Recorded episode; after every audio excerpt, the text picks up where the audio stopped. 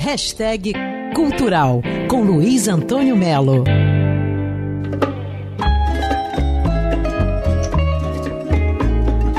Além do sururu, o carnaval é um delicioso feriadão. É por isso que eu recomendo a série Narcos México, segunda temporada, né?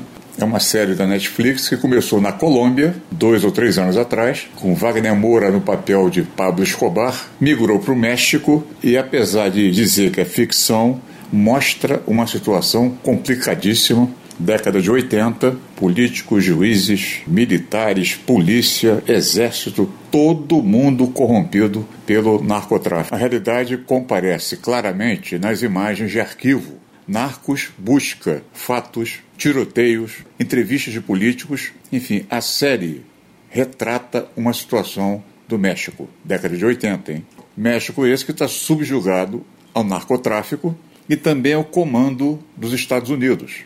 Essa segunda temporada, que estreou agora na Netflix, mostra inclusive como começou o mega traficante El Chapo, que está preso nos Estados Unidos, que é mostrado como um meio débil mental, sabia? Vale a pena conferir Narcos, hein? Especialmente você que gosta de uma maratona. Ligar Netflix e ficar três, quatro, cinco episódios. O que eu gosto de Narcos é porque tem ação? Tem ação. Claro que tem. Mas não tem apelação, banco de sangue. Não, não tem. É uma narrativa muito tranquila, apesar do tema, claro, ser totalmente intranquilo, que é a questão da dominação do narcotráfico na América Latina toda. É isso aí, vai assistir.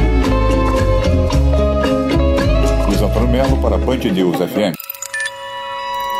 Quer ouvir essa coluna novamente? É só procurar nas plataformas de streaming de áudio. Conheça mais dos podcasts da Band News FM Rio.